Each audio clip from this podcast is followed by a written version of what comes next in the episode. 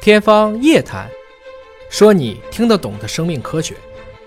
欢迎您关注今天的《天方夜谭》，我是向飞，为您请到的是华大基因的 CEO 尹烨老师。尹烨老师好，向飞同学好，今天呢，我们来继续盘点 Nature 的年度十佳论文。刚才说的几篇呢，都是十佳论文当中跟生命科学相关的文章啊。那么下面呢是关于天文学的有一篇文章，说马头鱼尾怪，海王星最小的新卫星。嗯，这这这好像有点前后不搭呀。新卫星我们能理解啊，这个新卫星的名字怎么叫一个马头鱼尾怪？这是什么呀？因为其实是很有意思的啊。你拿我们肉眼来看吧，我们绝大部分就能看到金木水火土。对，你在地球上嘛，嗯，后来大家其实先看见天王星了，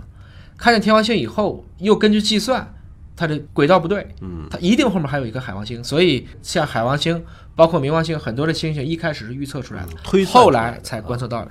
在旅行者二号航天器，记得吧？嗯，已经飞出太阳系了。在八九年的时候就飞掠海王星了，当时看见了六颗卫星，就等于说地球只有一个月亮，而当时人家就有六个。而且这些内卫星当时看了一下，他们都比海王星年轻，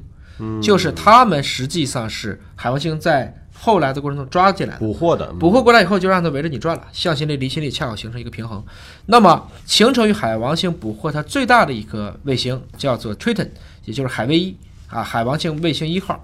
然后发现每一颗内卫星都曾经替海王星挡过枪，嗯，就彗星撞过来的时候，都先撞到自己内卫上了，这也是蛮有意思的一个事情。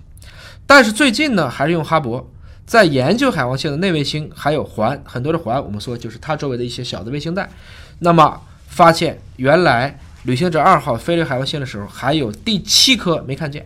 这是第七颗内卫星。第七颗内卫星之后，就意味着海王星一共有十四颗卫星，嗯，是这么一个情况。而这个卫星呢，被命名的名字是古希腊神话当中的一种海怪啊，叫马头鱼尾怪啊。嗯对它是海王星最小的一颗卫星，平均直径呢有三十四千米啊，对三十四公里。只有三十四公里，很小，而且它不是圆的，它其实应该说一种类卫星，因为它并不是一个圆的。那么这个文章的作者认为呢，说这个内卫星应该是被一颗大型的彗星撞击之后喷射的碎片形成的。啊，就是由它的普罗透斯，普罗透斯是海卫八、哦是海王星的卫星八被撞了以后，有一块碎片出来了，然后这碎片也在那地方转，所以应该说海王星内卫星的形成，应该就是抵挡了很多这些外界来的彗星影响，使它们围绕着海王星继续旋转。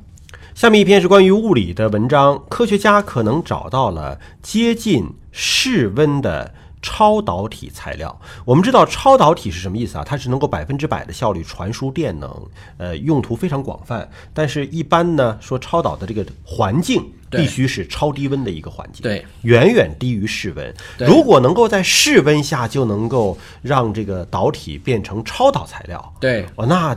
未来应用前景是不可限量的。没错，因为超导其实它在传递电能的时候几乎是无损的，嗯，所以以前说的做很多的，你比如说我们的核磁，嗯，我们的磁悬浮，大量的都使用了这种超导原料。我们知道，我们正常说的零度是说我们的摄氏度。二十二十五度是我们一般说的室温，而绝对零度是零下二百七十三点一五度，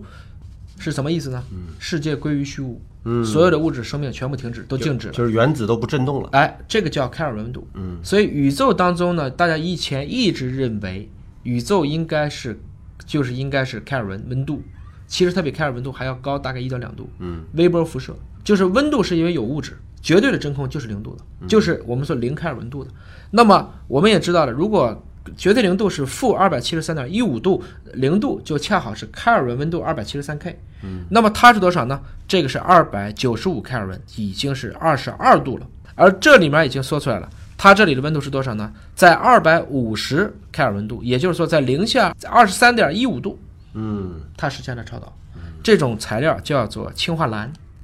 镧是我们就是你看过元素周期表吧？金字边的一个蓝，加蓝，它是下面两排，第一排是蓝系元素，第二排是阿系元素。阿系元素大家可能知道的更多，比如说阿布杜铀，次就是铀，你还都是放射性哎元素，，啊然后布铀，这就是都是造原子弹的。上面那排是蓝系元素，他们也出很多稀土。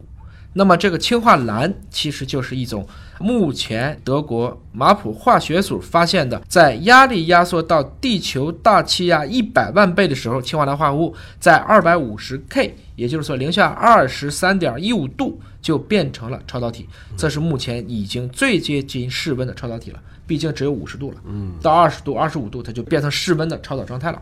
还有一篇关于环境科学的文章也入选了十佳论文，是全球变暖的脚步加快了吗？科学家发现，格陵兰岛冰川下面可能会有甲烷在逃离。格陵兰岛这个冰盖是世界上的第二大冰盖嗯啊，面积非常大。但是全球变暖了之后，说是这个冰盖下面的甲烷往外泄漏了。第一大冰盖当然在南极了。那么格陵兰岛呢？它的第二大冰盖的面积是接近两百万平方公里，也就是说六个澳门这么大一个冰盖。那么全球气候变暖呢？其实大家一直在猜这到底对不对？一部分认为这是伪命题，一部分认为这是政治原因，一部分认为它真的是在变暖。但我们看见了，其实现在的地球的环境并不是在变暖，而是在变得更加的异常。嗯，你比如说，美国现在越来越冷，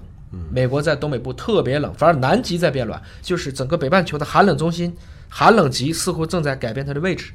从历史上看，人类对变暖或变冷其实没有办法控制的。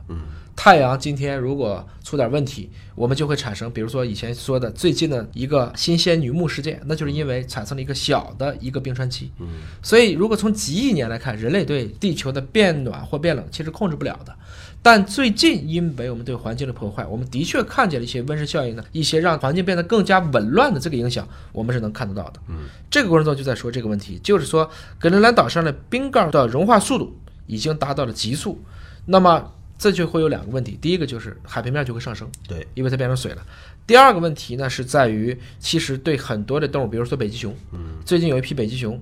突然跑到人家村子里去了，饿大发了。因为没有这个没有冰海冰面可以可以捕食了，对没有吧？海冰，它进不到深海里去，就抓不到海豹了，是这个问题。这北极熊是能游泳，也不能天天游啊，就是这么一个问题。而且还有一个问题就是，冰盖下面覆盖的很多东西，可能就随着冰盖的融化就释放出来了。你看，英国这个研究发现说，至少释放了六吨的甲烷，甲烷那是可燃气体啊。可燃气体且它也是温室效应和二氧化碳一样，都是造成温室效应的，应该说核心的罪魁祸首。把它搜集过来了，那就可以作为燃料了，是吧？但是它是慢慢的释放到大气当中去的对啊。那么还有一篇文章是跟机器人相关的，用 AI 教会了四足机器人快速的爬起来。机器人学人走路，这一直都是 AI 也好啊，还是说机械工程也好，他们研究的一个方向，就好像都不能像人那么走的那么自如啊。对那么这个呢是呃教会了四头机器人可以快速的爬起来，来自于苏黎世联邦理工学院发表的一篇文章。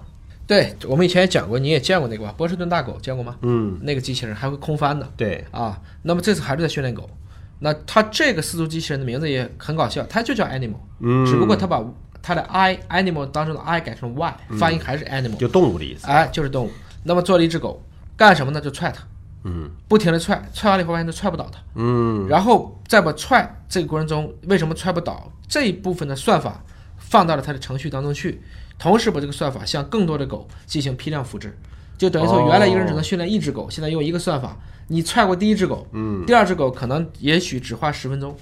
也许它就学会了这个算法，也许就再直接训就练了上传了，是吧？哎，他们就是让虚拟狗自己练一个小时，然后把结果下载到所有的物理的其他的狗的身上，大家都学会了。这个训练的方法非常简单。那实际上就是你的 AI 的算法只需要做一次的培训， AlphaGo、AlphaZero、就可以在不同的机器上复 AlphaGo 制是要求用人的棋谱去喂的、a l p h a z e r o 只要跟 AlphaGo 学，然后自己跟自己下棋就赢了。那么还有一篇十佳论文是跟化学相关的啊，源于意外的点击化学有了新的突破，这是来自于中国科学家的中国科学院上海有机化学研究所有机氟化学重点实验室的董佳佳研究员。嗯，这个课题组呢是在寻找新的一种反应气块的这个过程当中，意外的发现了一种安全、高效的、罕见的硫氟类无机化合物，叫做。氟磺酰基迭氮的方法，这是什么东西啊？这是氟化酰基迭氮，这么讲吧，我们就不从化学上角度去讲这个问题了，这太复杂啊。是有一种非常狠的药物叫迭氮钠，嗯，听过这个东西吗？没有吃了就死。毒药啊？一个钠，学过化学，它是一价的，对不对？对，三个蛋，一个蛋、两个蛋、三个蛋，n 二是氮气嗯，n 三三个蛋，三个蛋就叫叠氮，叠氮的化合价是负一价，所以叠氮钠就是 N A、N A 是一个钠加上三个。哦嗯加三三个氮氮啊，就叫叠氮钠，这是一种防腐剂，嗯，但同时也是一种比鹤顶红厉害的多的毒药一种毒药。嗯那么迭代的这种转移本身来讲，在非常多的一些我们叫化学合成乃至生物化学合成当中都很重要。嗯，因为我们知道碳、氢、氧、氮、磷、硫这六种都是生命的元素组成部分，包括我们说的 ATCG。嗯，其实氢化氢，氢化氢是什么？HCl 也是毒药啊。 HCN，嗯，其实氢化氢的五聚体就是腺嘌呤，嗯，其实大气当中很多有毒的物质，经过一系列的理化反应，就变成了今天的一些我们可以说对生命科学非常重要的化合物。这个过程其实就告诉我们一个核心问题：如果我们能够研究出来一堆催化剂都可以使这些集团想怎么转就怎么转。我们管这样的技术叫原子制造。嗯，我根本不是通过以前的合成高温高压，而是我把它还原到自然最自然的方式去合成它和形成它。有点像我们用酵母产生青蒿素，就不用做那五万亩青蒿了。如果我可以把以前的有机化学当中，比如说还有二十个集团，根本不知道怎么转，或者转的这个过程中是随机的，良品率很低。今天，那么董家佳研究员就是找到了一个类似于这样的钥匙，可以非常方便的转移一种原来搞不定的集团，从而为很多的化学和生物化学的生产加工提供了全新的路径。而且就发现了一种全新的物质啊，这个东西原来没有，被他发现了。那么这十篇文章呢，就为您介绍到这里了。可以说，在 Nature 的这十家文章当中啊，生命科学领域覆盖是非常广泛的，而且和社会、经济、文化、生活密切相关。那么也希望呢，通过我们的总结和梳理，能够引起您对生命科学的进一步的关注。感谢您关注今天的节目，下期节目时间我们再会。